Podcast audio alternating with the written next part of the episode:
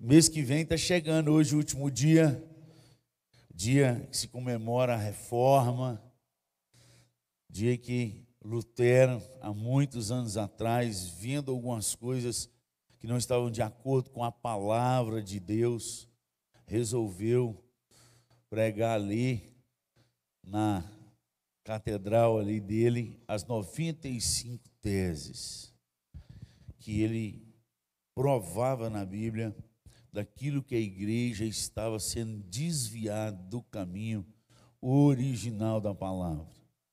E tem muitos anos. E o lema da reforma, dali surgiu a reforma. Vieram vários reformadores. Ali foi o início, o start. Lembrando a você que Lutero, ele não tinha desejo nenhum no seu coração de sair da sua igreja, mas que o povo andasse na verdade.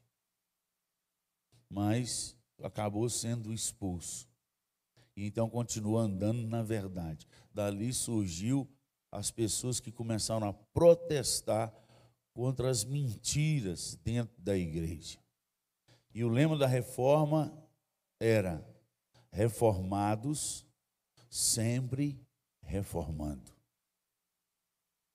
Nós não podemos esquecer que já tem aí 504 anos que se passaram esse dia. E nós nos preocupamos tanto em fazer culto e celebrar e comemorar 504 anos do que passou e nos esquecemos que se Lutero tivesse hoje aqui, haveria várias reformas. Porque o lema da reforma era reformados sempre reformando. Hoje a gente comemora e quando precisa tomar as decisões, muitos se omitem. Sabem aonde está o erro, sabem o que precisa ser consertado e não muda. Por isso, amados, eu decidi já há alguns anos a não trabalhar e fazer culto da reforma enquanto nós não decidimos que é o momento da gente reformar. Mais do que comemorar, nós temos que agir. Então eu queria que tirasse um tempo hoje para que nós, como igreja, orasse por uma reforma. Para que Deus acordasse a liderança de todas as nossas igrejas. Para que nós colocássemos a mão na nossa consciência e voltasse a examinar as Escrituras e saber que está na hora de nós tornar, tomarmos algumas atitudes que ao mundo vai se parecer radical. E tomando essas atitudes, assim como Lutero tomou há 504 anos atrás, provavelmente muitos de nós vamos ser convidados a sair da igreja. Se nós permanecermos fiéis às Escrituras e não a documentos, às Escrituras sagradas possamos voltar às Escrituras no dia de hoje. Quero parabenizar a turma que já terminou os 150 salmos, que foi o desafio de ler em 21 dias.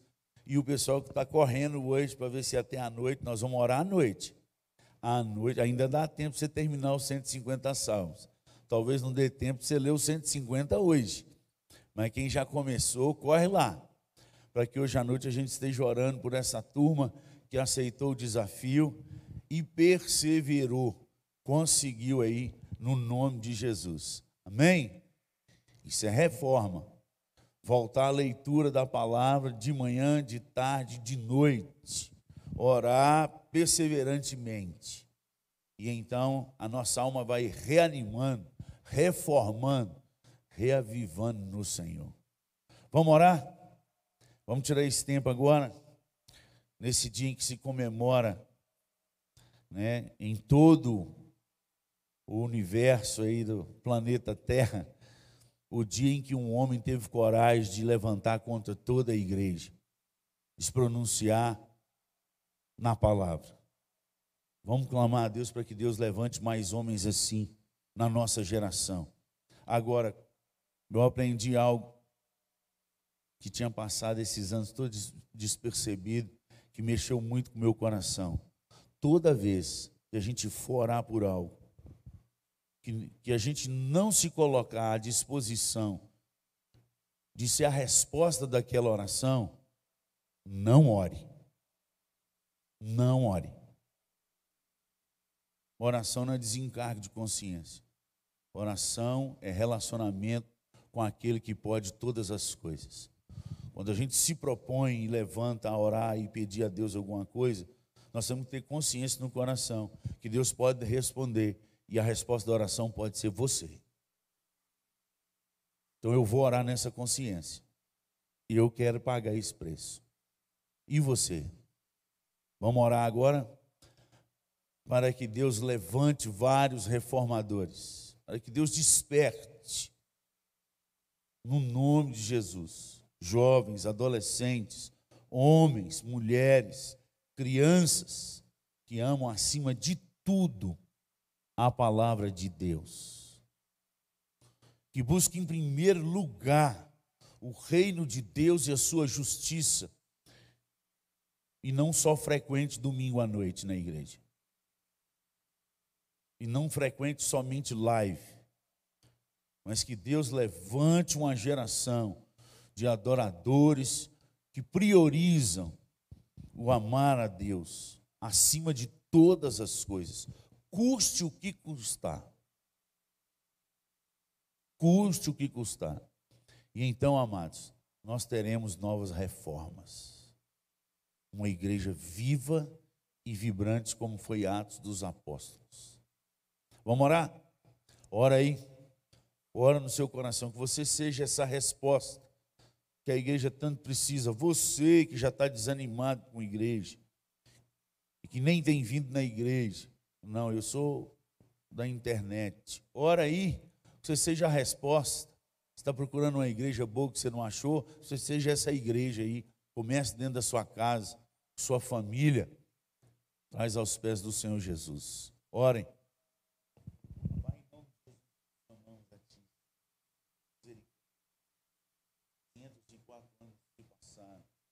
quando um homem se levantou a coragem contra tudo e contra todos, porque a tua verdade é a verdade estava contrário todo o sistema estava sendo. Deus está na hora. Ajuda, Pai, eis-me assim, tão pequeno.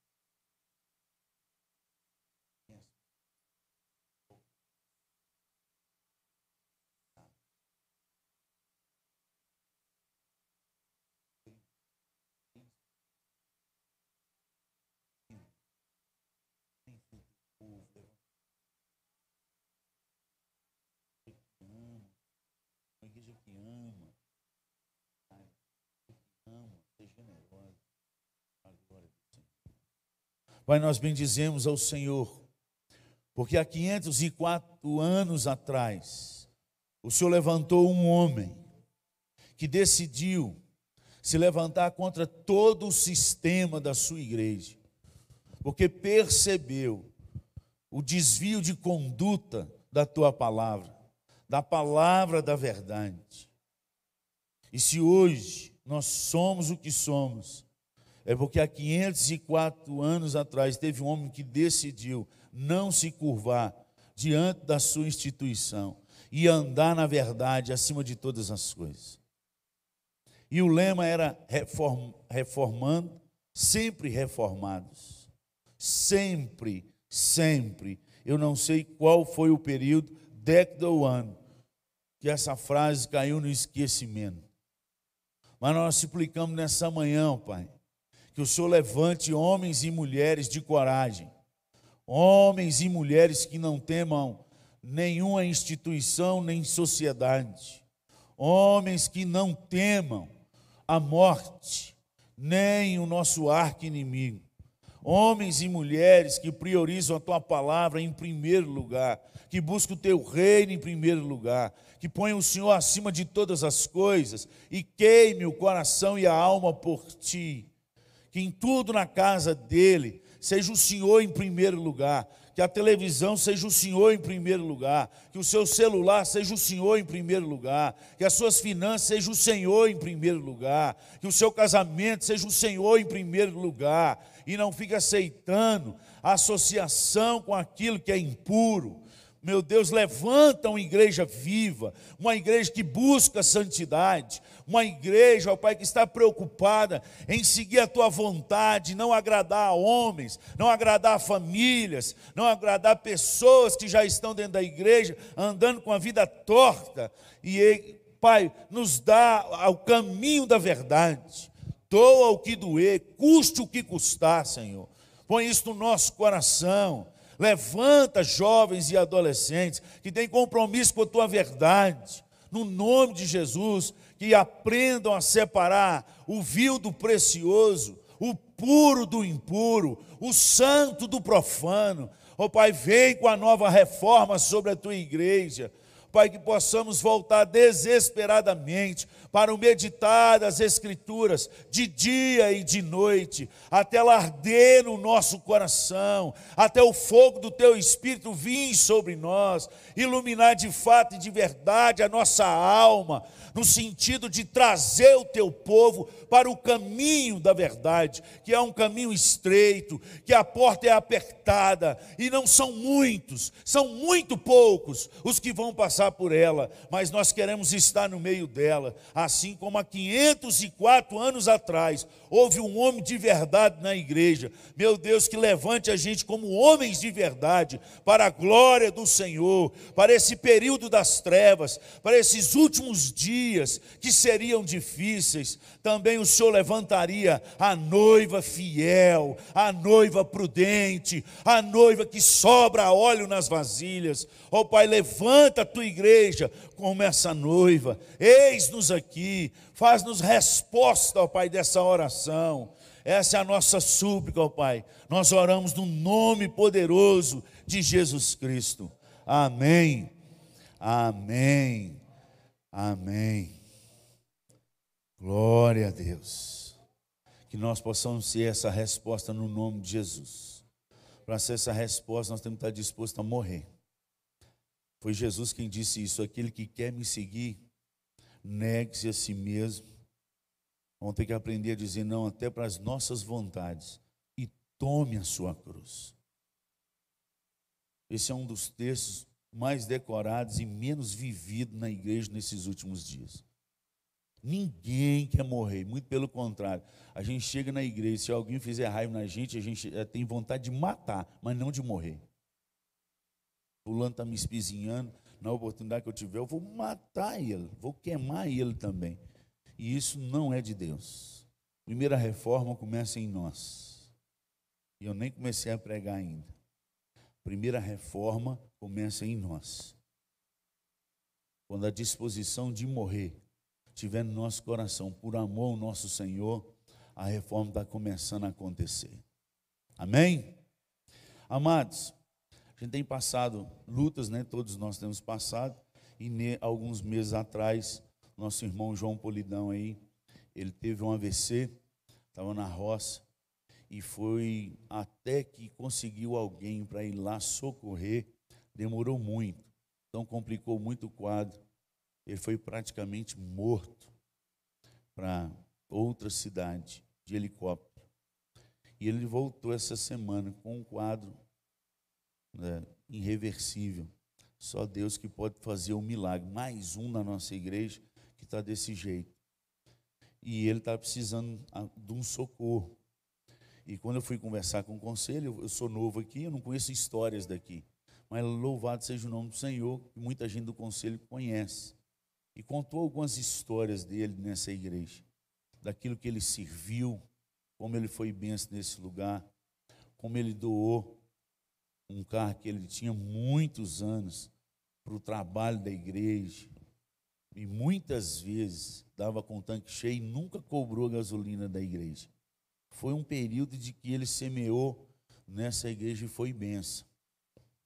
Talvez você conheça uma história contrária, mas nesse período agora nós estamos lembrando só aquelas que faz refrigerar a alma.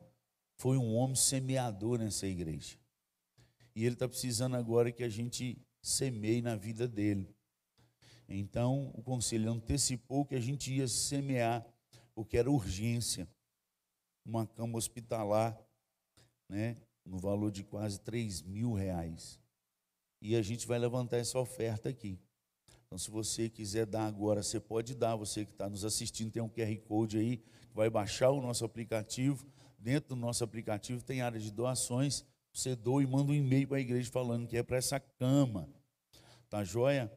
E nós vamos recolher essa oferta agora, se você quiser doar, e à noite. Mas à noite nós vamos fazer a entrega aqui oficial dessa oferta. Então vai semeando, você ora aí no coração, pede a Deus para colocar o valor da sementinha que você vai trazer hoje à noite. Tá joia? Na hora que você começar a orar, eu creio, vai vir um valor. Não tenta negociar, não. Obedece aquilo que vem no seu coração. Mais bem-aventurado é dar do que receber. Então nós vamos ser mais bem-aventurados. Agora é hora da gente semear na vida do João Polidão. Então hoje à noite nós vamos fazer o recolhimento dessa oferta aí. Tá joia? É, dia 20 do mês que vem, e amanhã começa o mês que vem, é uma data que eu gostaria que você, que faz parte da nossa igreja, reservasse ela. O conselho, ele chegou a um consenso que está na hora da gente começar a reunir aquela comunhão boa que a igreja aqui tinha, e eu não pude participar, eu cheguei na pandemia. Então eu estou ansioso para poder participar dessa comunhão. E aí o conselho sugeriu a data do dia 20. Então você marca na, na sua agenda aí, para a gente ter essa data juntos, tá joia? E depois nós vamos passar como é que vai ser tudo direitinho no dia 20 com uma comunhão de comida, de conversa, de brincadeiras, de culto, de testemunhos. É um momento que a gente não pode perder. Então, coloca na sua agenda, por favor. Se tiver alguma coisa lá, dá uma desmarcada, antecipa, cancela, volta, para que a gente possa estar junto lá. Então fica aí essa data marcada aí, dia 20 de novembro. Marca aí, por favor. Abra sua Bíblia na carta de. Ó, já ia falar carta de as crianças, ou esquecendo as crianças. O geração, vamos orar pelas crianças da nossa igreja nessa manhã. A turma que vai para a salinha. Olha, as crianças estão acordando os pais e fazendo eles vir na igreja de manhã. Jesus, que bênção. Isso mesmo, fala, pai, hoje tem escola dominical, eu tenho que ir. Olha que maravilha. Aí, ó. Ah lá. Glória a Deus. Vai ensinando ele em casa. Vamos orar? Pai, muito obrigado pelas crianças da nossa igreja. Que o Senhor continue abençoando cada uma delas. Que o teu poder esteja sobre a vida delas Continue livrando elas do mal, meu Deus, do homem mal, da mulher mal. Livra, Senhor, no nome de Jesus. Continue derramando unção e graça, ó Pai, sobre toda a equipe dessa igreja, enchendo da alegria, do poder, da unção do Senhor, para lançar uma semente poderosa no coraçãozinho delas, no nome de Jesus, enquanto elas fazem as atividades, brincam, cantam, louvam, que o teu Espírito esteja convencendo cada uma delas do pecado, da justiça, do juízo, da salvação em Cristo Jesus. Guarda elas, ó Pai, e que seja uma geração, Pai, cheia do teu Espírito, que ame a tua palavra, que entenda quem é Jesus, que o siga por toda a vida.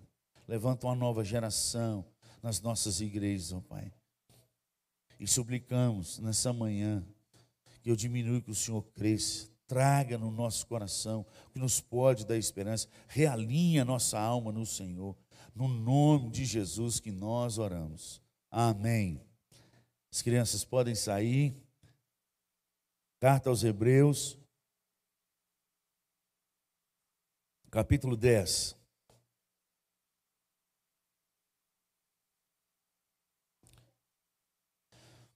Enquanto você abre aí a carta aos Hebreus, capítulo 10, vou voltar lá no Salmo 124, só fazer uma leitura dele. Nós começamos a escola dominical com o Salmo 124. E diz assim: Não fosse o Senhor que esteve ao nosso lado, Israel que o diga. Não fosse o Senhor que esteve ao nosso lado quando os homens se levantaram contra nós e nos teriam engolido vivos quando a sua ira se acendeu contra nós. As águas nos teriam submergido e sobre a nossa alma teria passado a torrente. Águas impetuosas teriam passado sobre a nossa alma. Bendito o Senhor que não nos deu por presa aos dentes deles. Salvou-se a nossa alma como um pássaro do laço dos passarinheiros. Quebrou-se o laço e nós nos vimos livres. O nosso socorro está em o nome do Senhor, Criador dos céus e da terra. Agora Hebreus diz assim: lembrai-vos, lembrai-vos. Lembrai-vos, porém, dos dias anteriores, em que depois de iluminados, sustentastes grande luta e sofrimentos, ora expostos como espetáculo, tanto de opróbrio quanto de tribulações, ora tornando-vos co-participantes com aqueles que desse modo foram tratados porque não somente vos compadecestes dos encarcerados, como também aceitaste com alegria o espólio dos vossos bens, tendo ciência de possuirdes vós mesmos patrimônio superior e durável. Não abandoneis, portanto, a vossa confiança, ela tem grande galardão. Com efeito, tendes necessidade de perseverança, para que, havendo feito a vontade de Deus, alcanceis a promessa. Porque ainda dentro em pouco tempo, aquele que vem virá e não tardará. Todavia, o meu justo viverá pela fé. E se retroceder, nele não se compraz a minha alma. Nós, porém, não somos dos que retrocedem para a perdição. Somos, entretanto, da fé para a conservação da alma. Amém. Que texto bonito, amados. Que texto esperançoso. Que texto que nos aponta para onde que nós que vivemos e dizemos que somos aqueles que vivem pela fé, pois o justo viverá pela fé. Mas se nós não, não percebemos o que está escrito no começo, nada do que está falando aqui passa a ser uma verdade da nossa vida. Não existe perseverança, não existe confiança, não existe fé, não existe o suportar com muita alegria, principalmente essa parte aí, hoje é quase que impossível de se ver dentro da igreja suportar o espólio dos vossos bens e ainda com alegria. Não é só suportar. De que jeito suportar? Com muita alegria. Se nós não formos iluminados. Versículo 32 diz: Lembrai-vos, porém, dos dias anteriores, em que, depois de iluminados, depois de receber algo que não vem de você, aquilo que te dá o equilíbrio. A palavra aqui é fotizo, mas significa é, fazer, tornar evidente, existir e assim vir à luz, instruir, informar, também dá, esclarecer espiritualmente. Enquanto nós não formos esclarecidos por aquele que convence, não só o povo do pecado, mas de toda a sua justiça, de tudo aquilo que ele já preparou, nós não damos conta de suportar o que está por vir.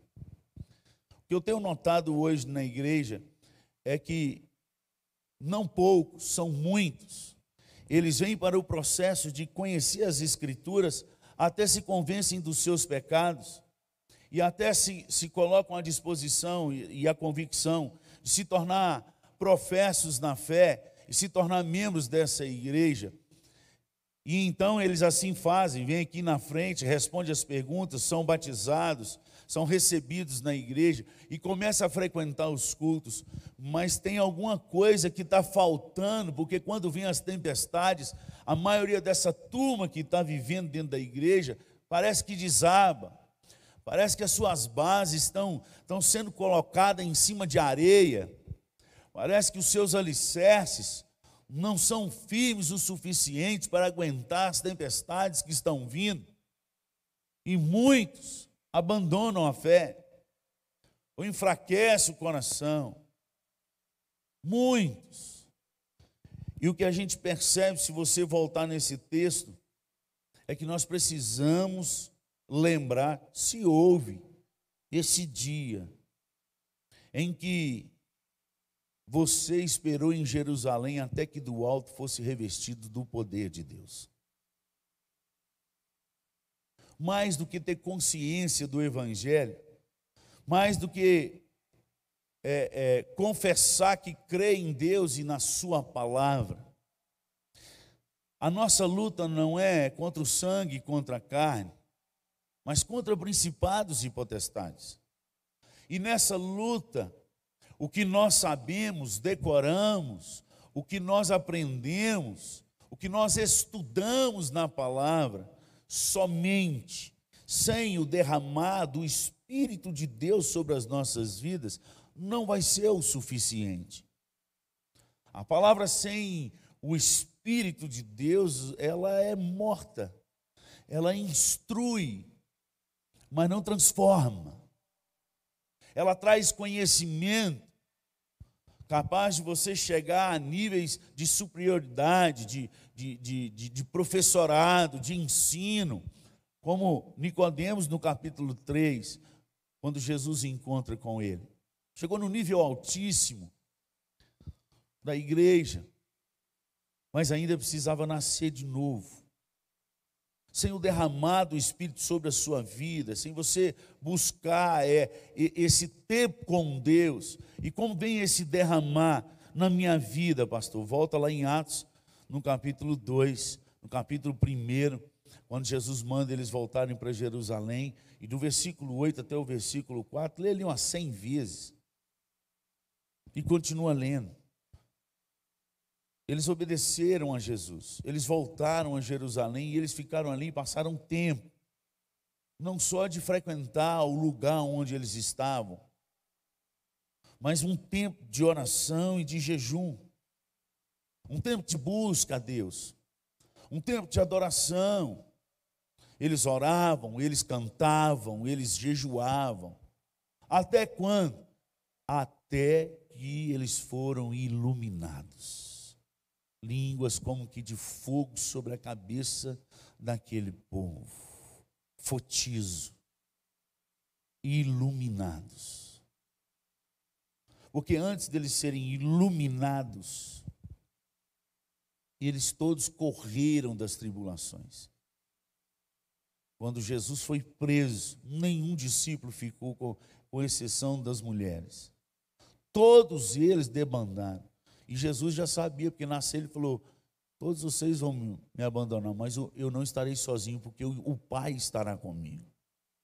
Mas a partir do momento que eles obedeceram e voltaram a Jerusalém, e esperaram lá, até que do alto eles fossem revestidos do poder de Deus, dali para frente, você começa a ler a história desses mesmos, os mesmos que fugiram, e todos eles morreram pelo Senhor Jesus porque eles estavam iluminados. Havia uma luz que não era deles, mas que habitava no coração daqueles jovens, dos quais alguns se tornaram velhos, outros morreram ainda jovens, mas com a mesma fé. Com a mesma fé. Lembrai-vos, porém, dos dias anteriores, em que depois de iluminados.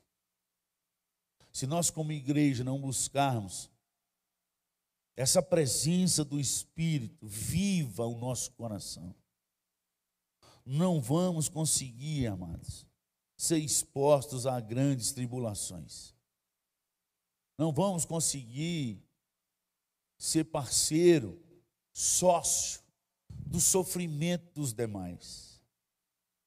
Como o texto aqui logo diz abaixo: sustentastes grandes lutas e sofrimentos, ora expostos como espetáculo.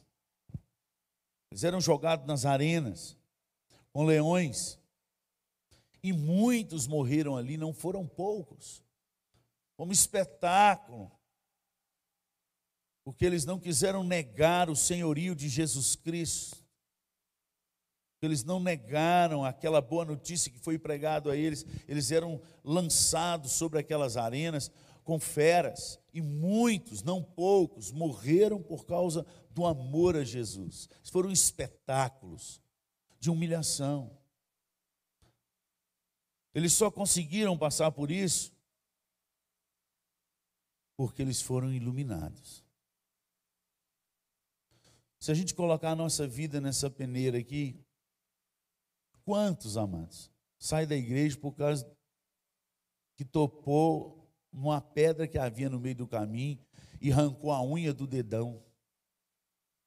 Porque Deus não livrou ele de arrancar a unha do dedão. Aí ele deixa de seguir a Cristo. Porque alguém na igreja falou mal dele. Então agora ele não vai mais naquela igreja. Só que ele esquece dos ensinamentos do nosso Senhor Jesus, que diz que na igreja do Senhor Jesus, no meio do povo de Deus, até Jesus voltar, sempre haverá o joio e o trigo. E Jesus mesmo falou, quando os discípulos falaram assim: o senhor quer que a gente arranca eles? E Jesus falou: não, não, porque senão vocês vão arrancar trigo no meio do joio. Ou seja, o que, Jesus estava identificando para eles? Duas coisas. Primeiro, só eu entendo disso.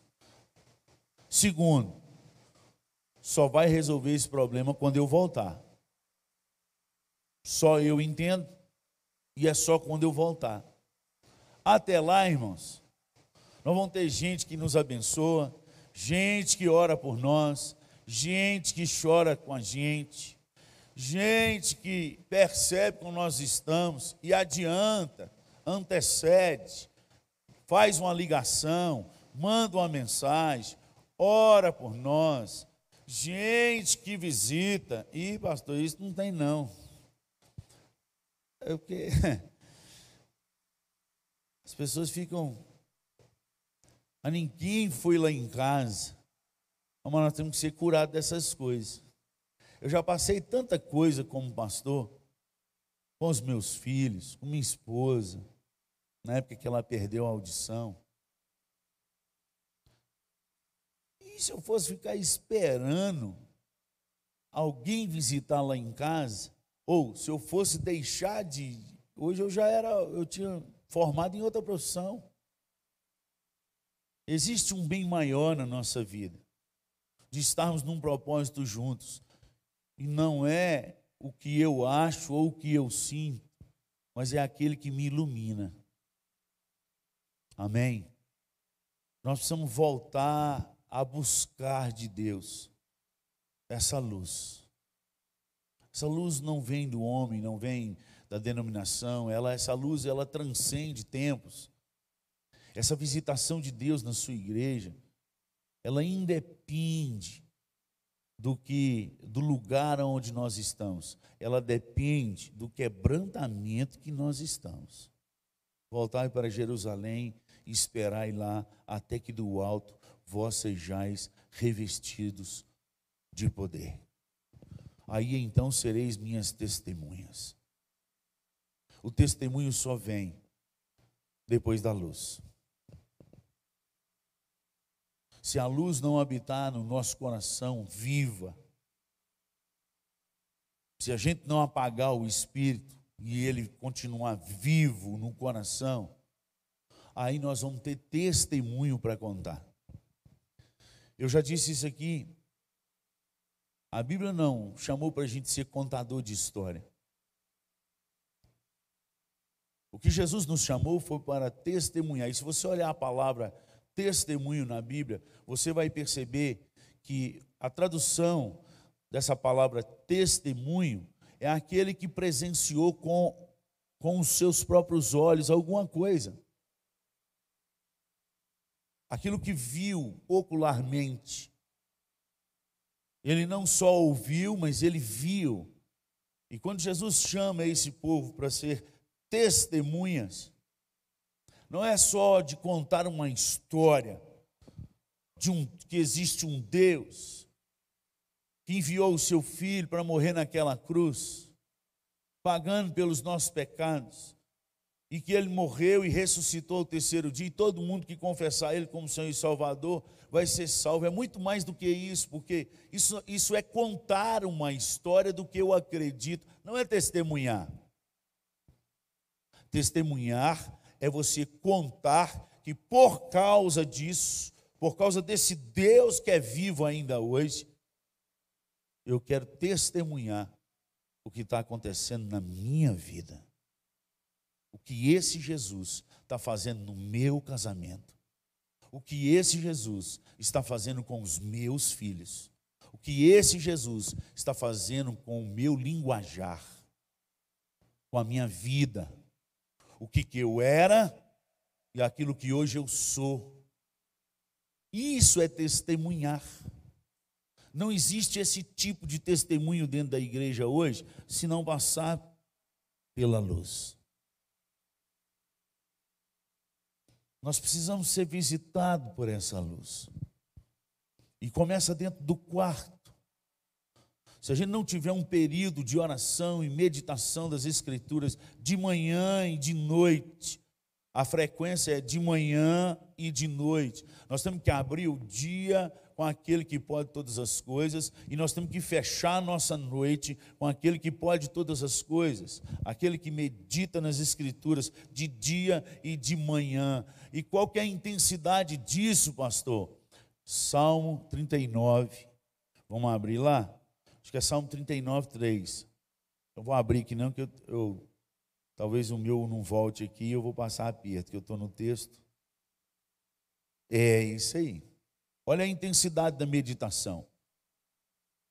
Esbraseou-se-me no peito o coração, enquanto eu meditava. Ateou-se fogo, então disse eu com a própria língua. Só até aí, tá bom. Qual que é a intensidade da meditação que a gente tem levado das escrituras em casa?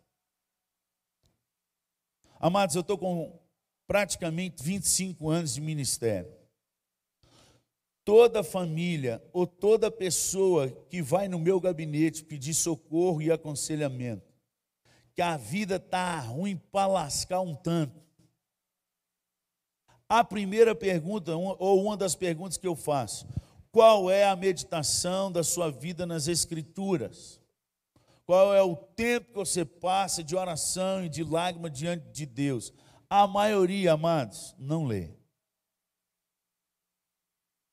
a maioria não tem prática nas escrituras.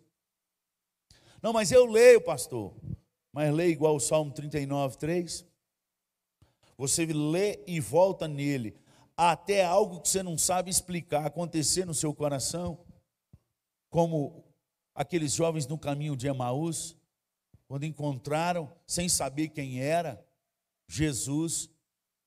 Para onde vocês estão indo? O que aconteceu? Porventura, só você não sabe o que aconteceu em Israel? Do mestre Jesus que viria de vir para libertar o povo, e eles mataram ele, já é o terceiro dia, nada aconteceu, está morto. E Jesus, aproximando deles, começou a voltar a lembrar, é o que o texto está aqui, versículo 32, lembrai-vos. A lembrar das promessas, das histórias, das profecias, e eles falam assim: entra aqui com a gente para casa. E quando passa a noite com a gente, e quando foi na hora da refeição, em que o Senhor Jesus partiu o pão, os olhos deles se abriram. e Jesus desapareceu. E aí eles falam a expressão do Salmo 39, 3. Porventura não nos ardia o coração enquanto ele explanava as Escrituras. Qual é a medida da meditação da sua alma, amada? Porque se não for a medida do Salmo 39, 3, você está aquém daquilo que Deus quer de você. Pastor, mas como que eu consigo isso? Permanecer. Meditar nada mais é do que ruminar, do que insistir, do que ficar, até que ele venha, até que o Deus da palavra faça arder a sua palavra no seu coração. Às vezes isso vai acontecer na hora que você abrir a Bíblia e orar e começar, as lágrimas vão vir. Hoje, gente, que maravilha quando isso acontece. Quando o texto enche a sua alma. Fala assim, meu Deus, era isso que eu precisava hoje, meu Deus, obrigado. Mas tem dia que você lê aí 200 versículos e parece que você vai dormir na sensação que em vez de fogo veio água e o negócio apagou que o resto que tinha. Continua. Tem meditações que eu fico meses no mesmo versículo. Eu sei que eu tenho que agarrar ali, eu sei que Deus quer me falar algo naquele versículo, mas eu não sei o que é. Falei, meu Deus, eu não posso largar esse versículo até o Senhor incendiar minha alma. Vamos lembrar que nós precisamos ser iluminados por Deus para a gente aguentar as provações que nós, nós temos passado e as que virão, as que há de vir. Sem essa iluminação do Espírito, o fogo do Espírito sobre nós, sem a, a, a lâmpada acesa, nós estamos correndo um risco sério do noivo voltar e a turma não está contada entre as prudentes. Mas nossa salvação é pela graça. Irmão, pois é. Mas a chama indica em qual caminho que você está. Fique esperto. A prudente vai ter óleo e o fogo vai estar tá pegando. As nécia, a porta vai fechar e o noivo vai entrar. O problema do povo que questiona os textos nessa hora é porque eles não estão entendendo eu não estou falando de salvação. Eu estou falando para você identificar qual o caminho que você está ou no largo ou no estreito. Porque a nossa geração é a única que recebeu a promessa, segundo Pedro fala no seu sermão em Atos capítulo 2, que nessa geração dos últimos dias, todos aqueles que invocarem, invocar não é frequentar culto. Invocar não é ser batizado e nem se tornar membro de uma igreja. Invocar é muito mais do que isso.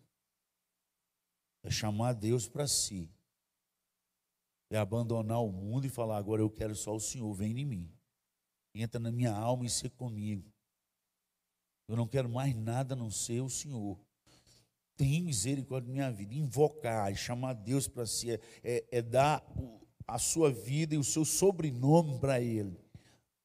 É a expressão da, da palavra invocação na Bíblia. E Pedro fala: todo aquele nos últimos dias que invocar o nome do Senhor, o texto diz e afirma, será salvo. Nós vamos identificar em qual caminho que a gente está. Para que a gente possa é, aguentar a exposição a espetáculos ou aguentar ser aqueles que vão dar o suporte às pessoas que estão passando por esse sofrimento. Mas a outra coisa que a gente precisa aguentar o aceitar. O que eu tenho visto na igreja hoje, que o povo hoje é difícil aceitar sofrimento. É difícil, ninguém quer perder nada. É o meu direito, a minha justiça, eu tenho direito. E aqui o texto fala que eles não correram atrás do direito, eles correram atrás da alegria. Olha o versículo aí 34 porque não somente vos compadeceste dos encarcerados, como também aceitastes com alegria o espólio dos vossos bens, tendo ciência de possuirdes vós mesmos patrimônio superior e durável. Mas um povo que é iluminado por Deus é um povo que é capaz de suportar com alegria o espólio dos vossos bens. Se ele está falando vossos bens, ele está dizendo que é algo que você tem direito, algo que você conquistou, é seu. Mas quando chega a hora, Deus te dá o suporte, não de lutar por essas coisas, mas de suportar. E com alegria. Aí você pensa assim, que, que é esse negócio de alegria e colocou só para florear o texto. Não, é alegria de verdade mesmo. Uma alegria que é o próprio Senhor te visitando. Lembra que Paulo fala: alegrai-vos no. Filipenses 4,4. Alegrai-vos no. Outra vez vos digo. No meio das tempestades, a gente e dos espólios dos nossos bens nesses últimos dias, a gente precisa enxergar aquele que é a própria alegria. O nosso Deus é a nossa alegria. A nossa alegria é uma pessoa. Não são os bens que esse Deus pode nos dar e nos prosperar, mas é quem Deus é por nós e está em nós. E nós precisamos aprender a focar os nossos olhos nisso. Porque focando nisso, vai passar para o segundo patamar. Depois que você foca nessa alegria que, que o mundo não pode dar, você vai ter a convicção na alma do patrimônio duradouro, durável, eterno, superior, do qual Deus já preparou para aqueles que creem no seu nome. Mas sem estar iluminado pelo Espírito, nós não damos conta de viver essas coisas.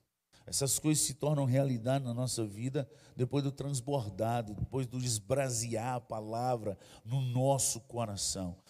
Por isso eu te falo nessa manhã da, da grande necessidade de nós, como igreja, voltar aos princípios da palavra, voltar ao verdadeiro evangelho.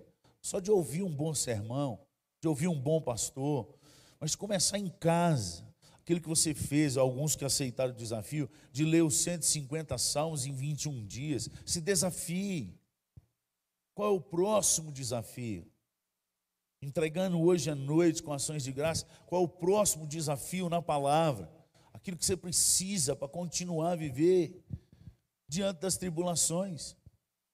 Pastor, achei que o senhor ia dar umas dicas de como a gente viver. Irmãos, tudo que nós precisamos Deus colocou na, na Sua palavra para nós.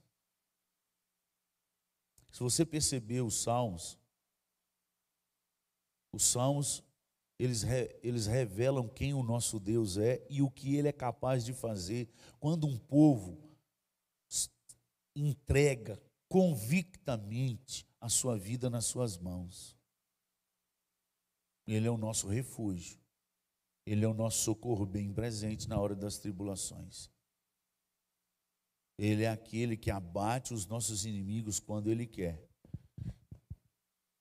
Mas é aquele que também conserva a nossa alma. Você vai ver nos Salmos que está há momento que Deus fala assim, e conserva a nossa alma. Quer dizer que o corpo vai embora, mas a alma vai ser conservada. Ele não está preocupado com esse mundo e com sua vida nesse mundo, se você é dele. Porque ele já resolveu o seu problema.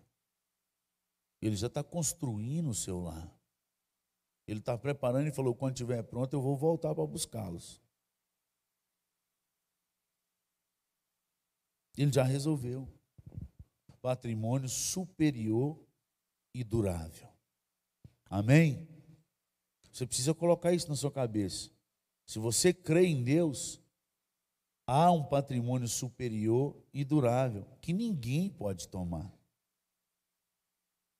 E aí o versículo 37 fala assim, aliás, 36, com efeito, tendes necessidade de perseverança.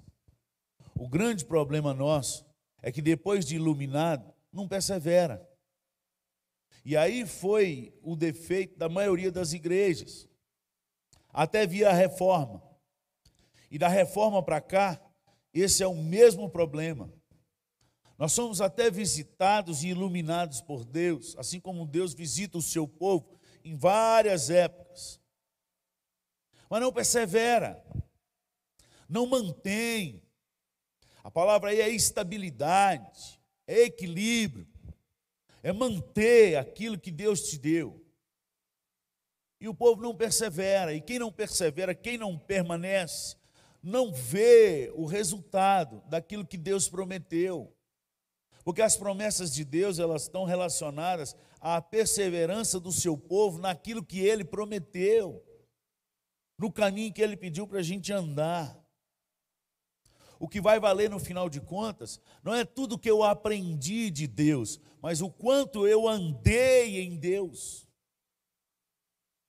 É Mateus 7, 21 o final do sermão da montanha de Jesus, nem todo aquele que me diz Senhor, Senhor, herdará o reino dos céus, mas aquele que faz a vontade do meu Pai. É a vontade de Deus, não é o que eu acho, é o que Deus quer. Não é o que a cultura da, do, do meu país ou da minha cidade acha e pensa. Não, aqui a maioria não pensa assim, não, pastor. E eu não estou com a maioria, eu estou com o que Deus falou. Se Deus deixou escrito, é isso que eu preciso seguir. É por isso que alguns pregadores por aí têm tentado é, é, atualizar a palavra segundo a cultura, porque ela ofende demais e ofende mesmo. Ela põe dedo nas feridas da igreja de hoje, que está precisando de reforma. Ela aponta a todos os casamentos que estão fora da bênção de Deus, e isso incomoda, porque se a gente começar a falar isso na igreja, a turma mexe os paletinhos, vai tirar esse pastor da igreja, vai colocar outro que não fala. ela aponta para todos os, os jovens da igreja que estão vivendo vida em pecado. E isso incomoda. Quando lê, e aí não quer viver o que está aqui, quer só sermão, pastor bom, quer só ar-condicionado, quer só ser batizado para não ir para o inferno, porque né, salvo pela graça mas viver uma vida de santidade como Deus mandou a gente viver, não quer. Se nós não voltarmos para a palavra, irmãos, nós vamos viver esses evangelhos fraco e ralo que está nesses dias de hoje. Que dá muitos estudos teológicos na igreja, mas não confronta mais pecado do povo. E aí nós não vamos chegar a lugar nenhum a não ser ter uma boa teologia, mas cada um vivendo com o seu pecado e não fala do meu, porque senão eu conto o seu. Nós temos que perseverar num caminho de santidade. Deus nos chamou para ser santo porque Ele é santo, não é porque o pastor é santo ou deixou de ser santo. O nosso, o nosso alvo não é a vida do pastor, o nosso alvo é o pastor de todas as ovelhas. Sede santos, porque eu, o Senhor, vosso Deus, sou santo. Persevera neste caminho. Essa é a caminhada.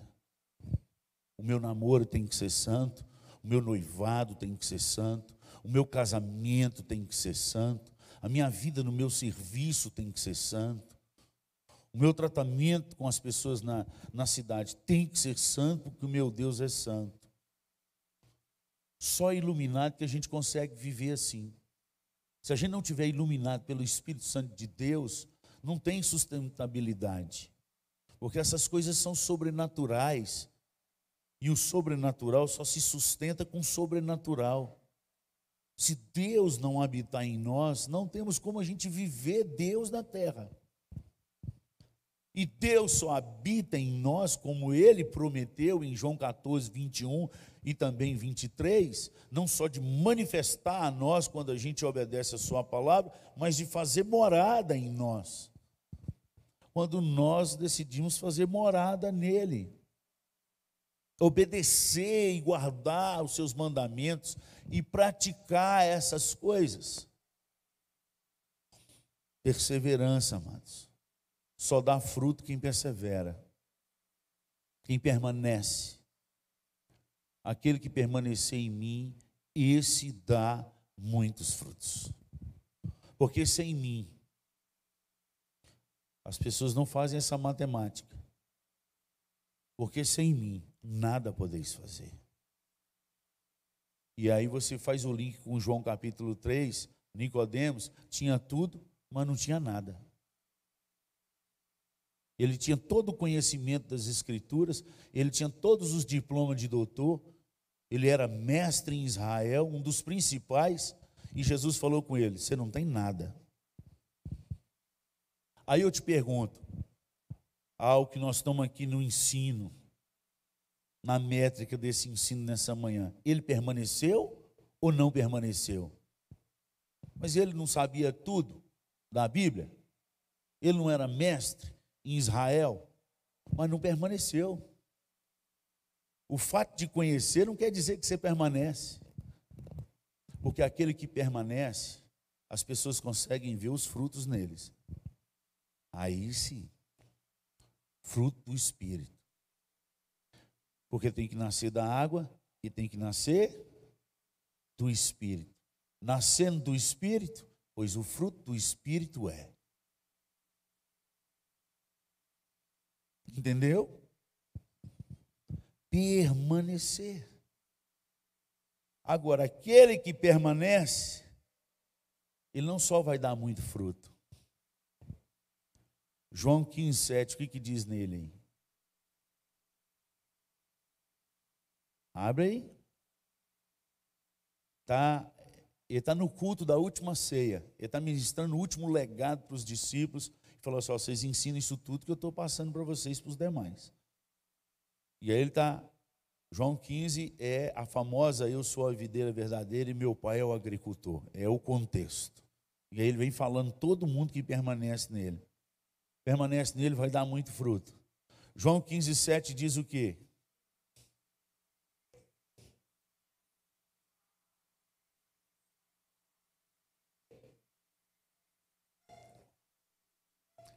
Se em minhas, minhas palavras permaneceres em vós, Pedireis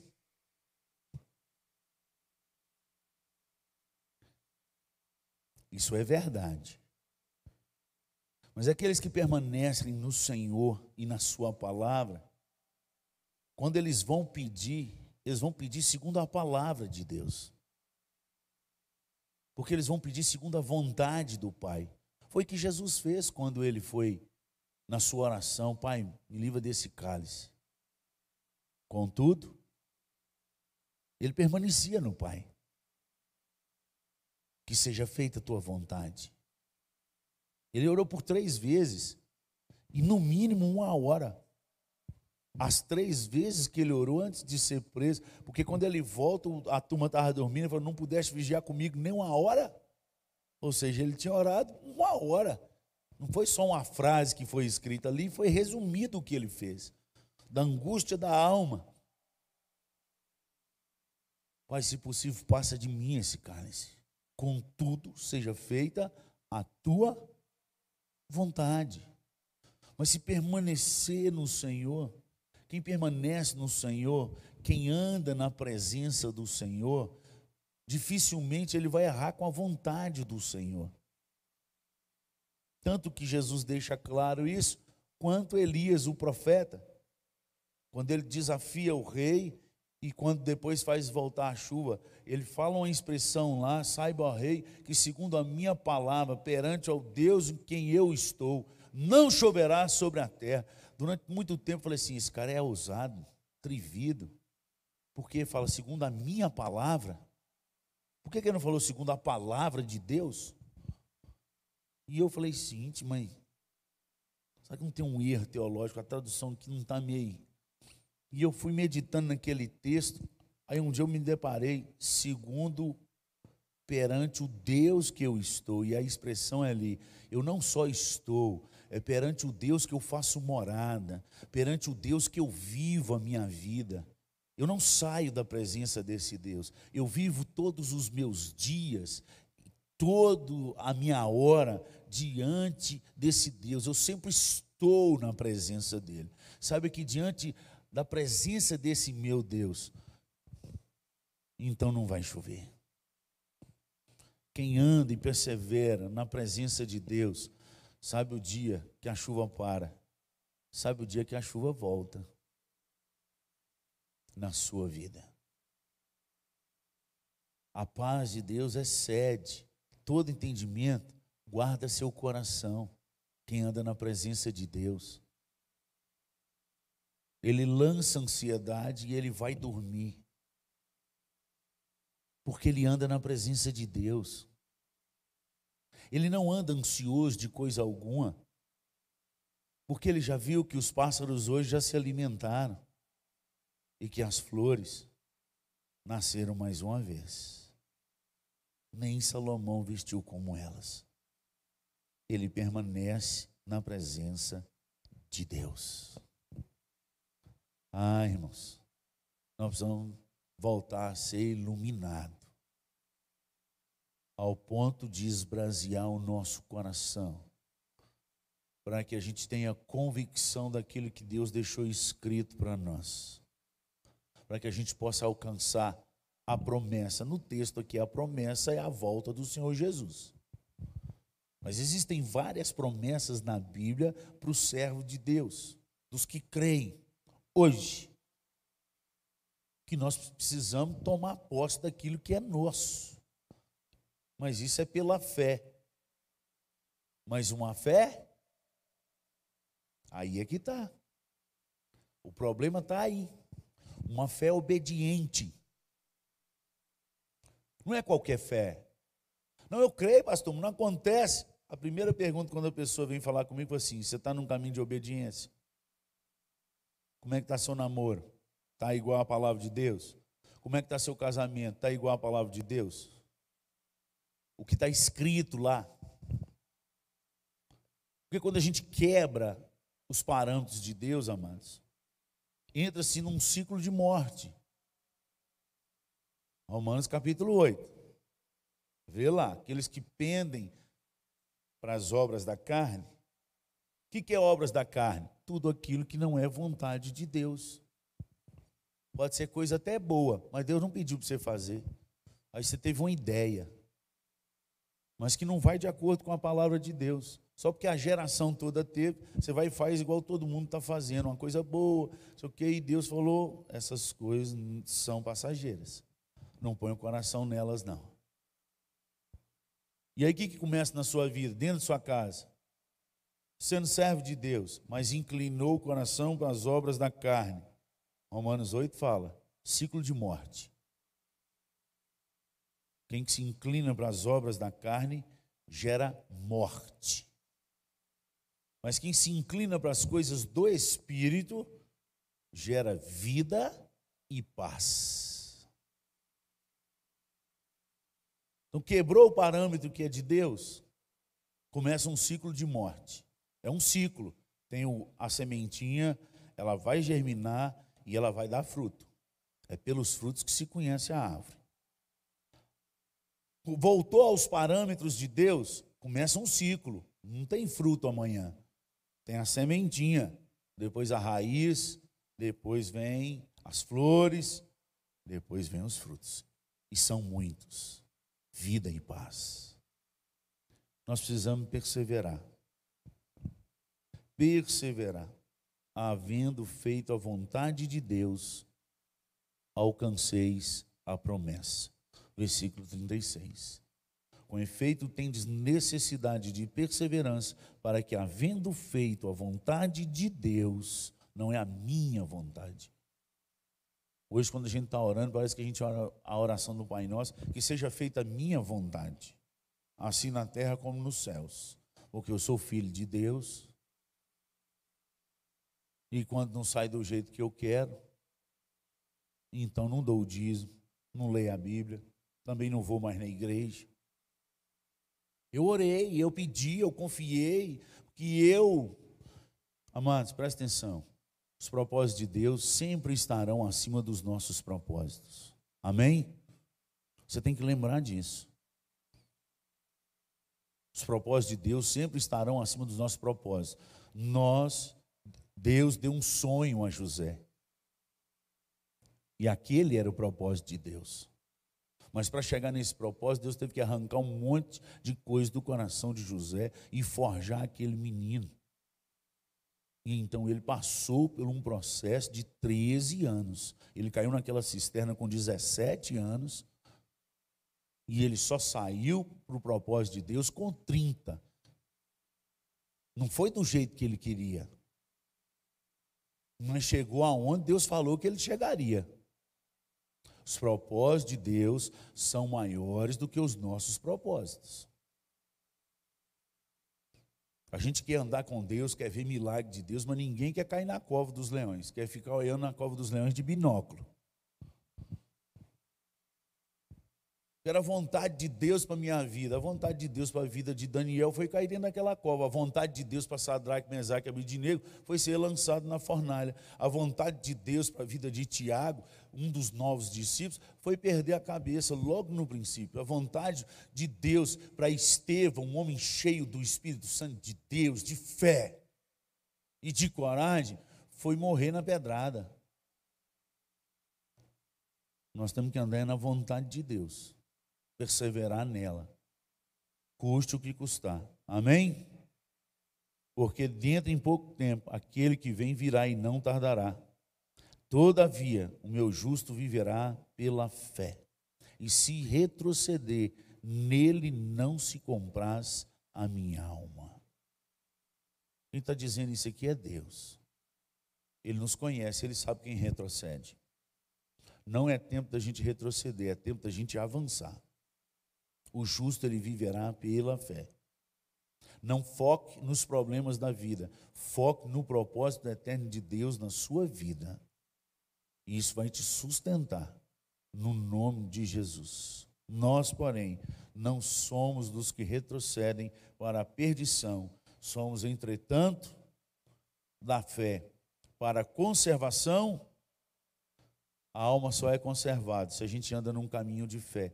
E esse caminho de fé é um caminho de fé obediente. A graça que nos é alcançada através dessa fé é uma graça obediente.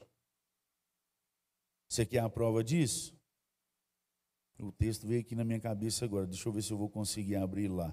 Primeira carta de Pedro, acho que é o capítulo 1, a partir do versículo 13. O meu está demorando. Por isso, cingindo o vosso entendimento, sede sóbrios e esperai inteiramente na graça que vos está sendo trazida na revelação de Jesus Cristo. Então é graça, não é? Ó, por isso, cingindo o vosso entendimento, sede sóbrios e esperai inteiramente na graça que vos está sendo trazida na revelação. Então nós temos que esperar inteiramente na graça, não é isso? Agora, qual graça? Versículo 14. O que está escrito aí? Como é que a gente deve esperar? Eu não estou acrescentando nada, você está lendo. O que está escrito aí? Como filhos da obediência não vos amoldeis as paixões que tinhas anteriormente na vossa ignorância. Pelo contrário, segundo é santo aquele que vos chamou, tornai-vos santos também nos vossos, vós mesmos em todo o vosso procedimento. É todo, não é só no domingo à noite, domingo de manhã. Todo o vosso procedimento. Você tem que se proceder como separado das coisas dessa vida. Ser santo é ser separado. Ser separado é ser separado de alguma coisa. Então, a turma que está dentro da igreja e quer viver igual a turma que vive no mundo, nas mesmas bebedeiras, nas mesmas safadezas, nas mesmas música que não edifica, que só estraga, nas mesmas. A fé vem pelo ouvir, e o diabo crê mais nesse versículo do que você. Por isso que ele põe tanta porcaria para você ouvir, para você passar a acreditar. E ele também gera fé no seu coração, mas uma fé que leva à morte. Ele vai fazendo você cantar aquilo que ele acredita, até você começar a acreditar. Um filósofo, eu esqueci o nome dele, há muitos anos atrás, ele falou: Dá-me as canções de uma nação e eu mudo aquela nação. Dá-me as letras, deixa eu escrever as letras das canções dessa nação. E eu mudo essa nação. Olha a nossa nação nesses últimos anos, as porcariadas de música que foi lançada aí, e as letras que tem lá. E olha agora para o povo da nossa nação. Quem é o povo? Aquele que é tudo aquilo que foi cantado há, há 5, 10 anos atrás. Porque eles acreditaram no que eles cantaram. Olha para as letras.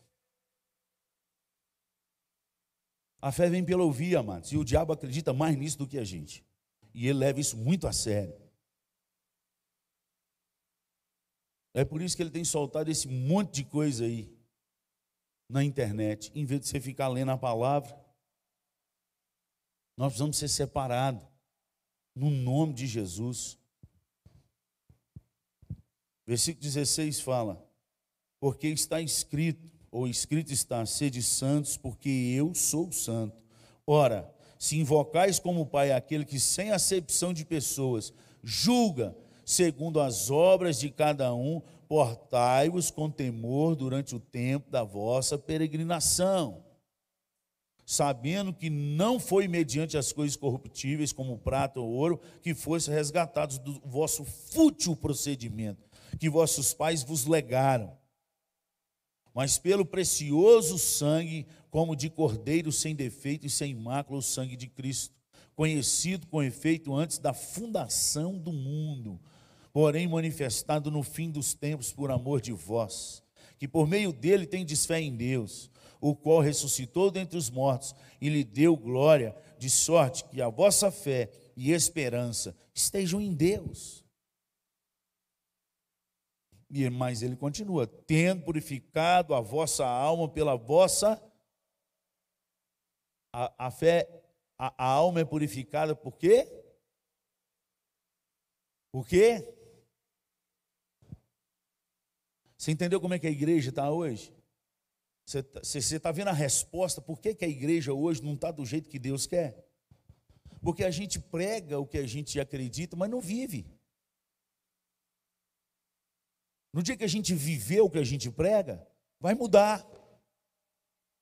No dia que a gente fazer os nossos filhos viver o que a gente prega, vai mudar. O tanto de pai evangélico, e agora, se eu atingir aqui, atingiu. Para ver se o ano que vem muda. Que pega os seus filhos e, e, e, pinta a cara de morte, de não sei o quê, e manda para a festa de demônio, Halloween. Festa de demônio. Isso não é festinha de cultura, não. Isso é cultura demoníaca. Isso é sujar o profano. Tem duas maneiras de Deus destruir um povo.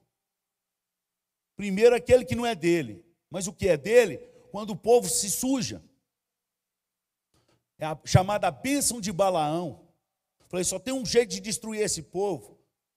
Porque ninguém destrói esse povo, porque esse Deus não deixa, só abençoa, mas pega as suas filhas profanas e as, as prostitutas do seu país, põe no meio deles, deixa lá, até eles começar a casar com suas filhas e prostituir com as prostitutas. Aí o próprio Deus deles, ele vai descer e vai destruí-los. É isso, irmãos. O diabo não precisa destruir a igreja, não é só fazer a gente se sujar. Deus não visita o povo. O poder de Deus não desce sobre a igreja. Deus não usa vaso sujo. Deus usa vaso grande, Deus usa vaso médio, Deus usa vaso pequenininho, até com vaso quebrado ele visita, mas vaso sujo ele não usa. Ele habita com quebrantado e contrito de coração. O quebrado para fazer ele renascer, mas o sujo ele não usa. E nós também não. Lembrando, né? Chegar lá na sua casa agora, tiver um copo dentro da pia, você não toma água nele, não. Você pega um copo limpo. Agora quer que Deus bebe água em copo sujo. Não entendo. Vive uma vida como todo mundo vive. Não se separa. Não é fiel a Deus. E quer que Deus usa. Não tem jeito, irmão. Não tem jeito. Como é que a gente consegue viver essa vida, pastor? Gente, se a gente não decidir acordar com Deus e dormir com Deus, não tem jeito. O sucesso do crente não está nas palavras que ele sabe, nos versículos que ele sabe de cor, não. Está no, no que ele medita de dia e de noite. Quem medita de dia e de noite, ele blinda o coração, porque a primeira coisa que ele faz antes de sair para qualquer coisa na, no dia, ele para um momento para buscar a Deus e pedir a benção naquele dia. Mas ele blinda o coração na hora de dormir. A última coisa que ele pensa é Deus de novo. Vamos voltar a fazer isso no nome de Jesus. Amém? Me ajuda. Ora por mim para eu fazer isso. E eu oro por ti para você fazer isso no nome de Jesus. Onde tem dois e concordam com o mesmo assunto, Deus visita esse povo e responde. O coro são dois. Onde estiverem dois ou três reunidos em meu nome, porventura pedir alguma coisa no meu nome, eu farei. Amém? Isso é coisa de Deus. Deus quer isso da gente. Mas nós não estamos conseguindo. Mas nós temos uma oração. E nós temos o nosso amigo próximo que pode orar junto com a gente nessa manhã. Vamos encerrar aqui que nós precisamos vencer isso aqui, irmãos. As lutas vão continuar vindo, mas nós precisamos nos levantar como exército de Deus. O justo vive pela fé. A palavra de Deus vai voltar a esbrasear no seu corpo. O fogo da palavra vai voltar a acender na sua alma. Uma das coisas mais emocionantes na minha vida que eu tive esse ano foi quando meu filho que estava é, lá na escola, onde, onde eles passaram tem cinco meses, ele voltou. Eu falei, meu filho, e aí, como é que está lá?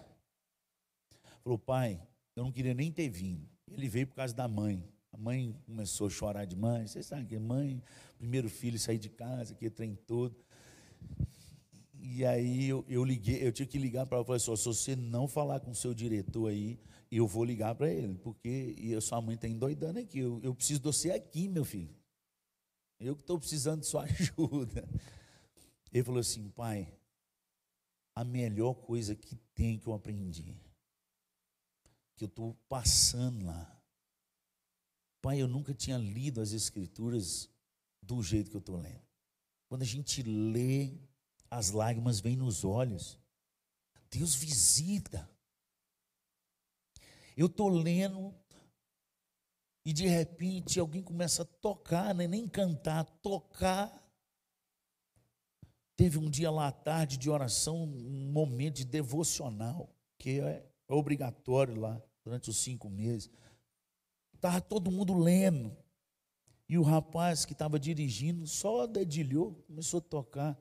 Os livros foram se fechando, as lágrimas caindo e todo mundo começou a orar e chorar, sem uma palavra.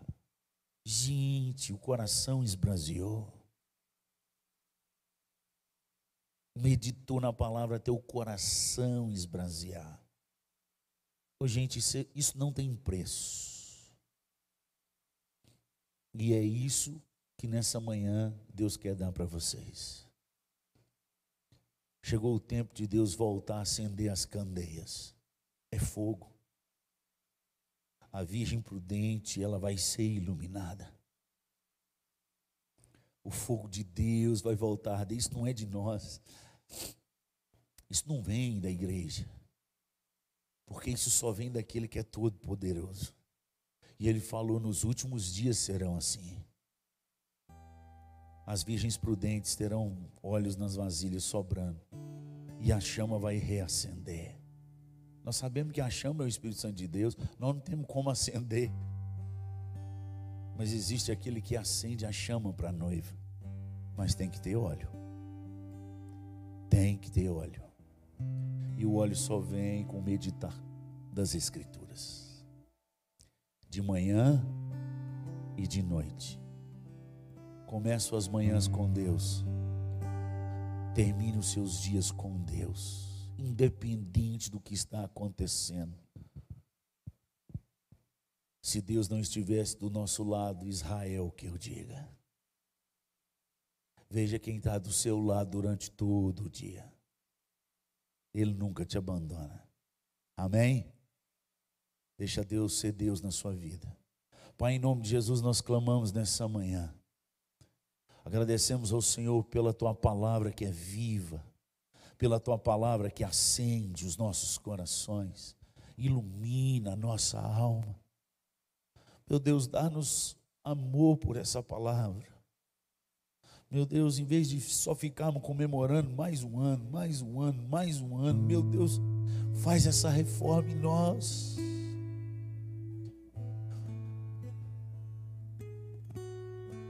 Arde o nosso coração, visita os nossos sonhos, dá-nos prazer na tua palavra.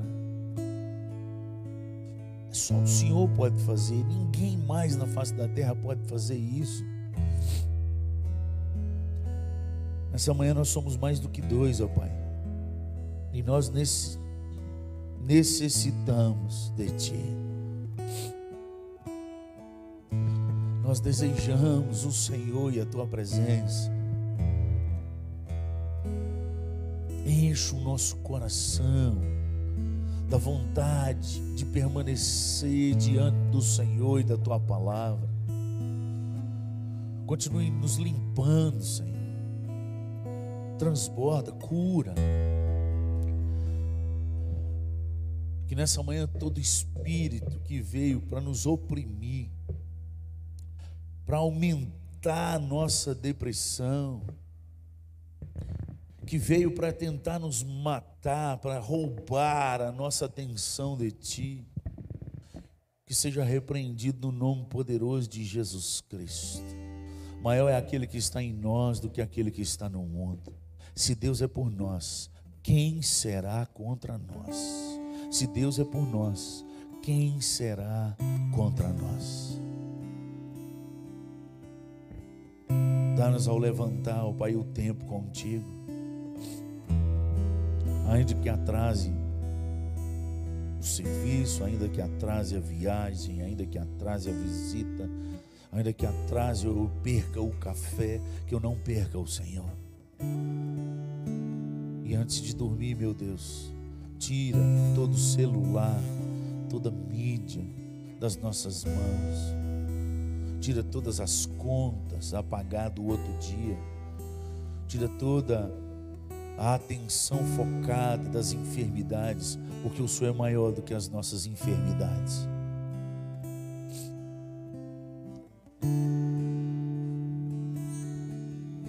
O Senhor é muito maior do que os nossos problemas. Que nessa manhã seja uma manhã de visitação do teu espírito na casa dos teus filhos Levanta famílias inteiras no poder do teu espírito. Aonde essa palavra chegar. Que a gente diminui, que o Senhor cresça. Prepara a noiva, Pai, pois o noivo está às portas. Essa é a nossa súplica, Senhor. No nome poderoso de Jesus Cristo. Amém.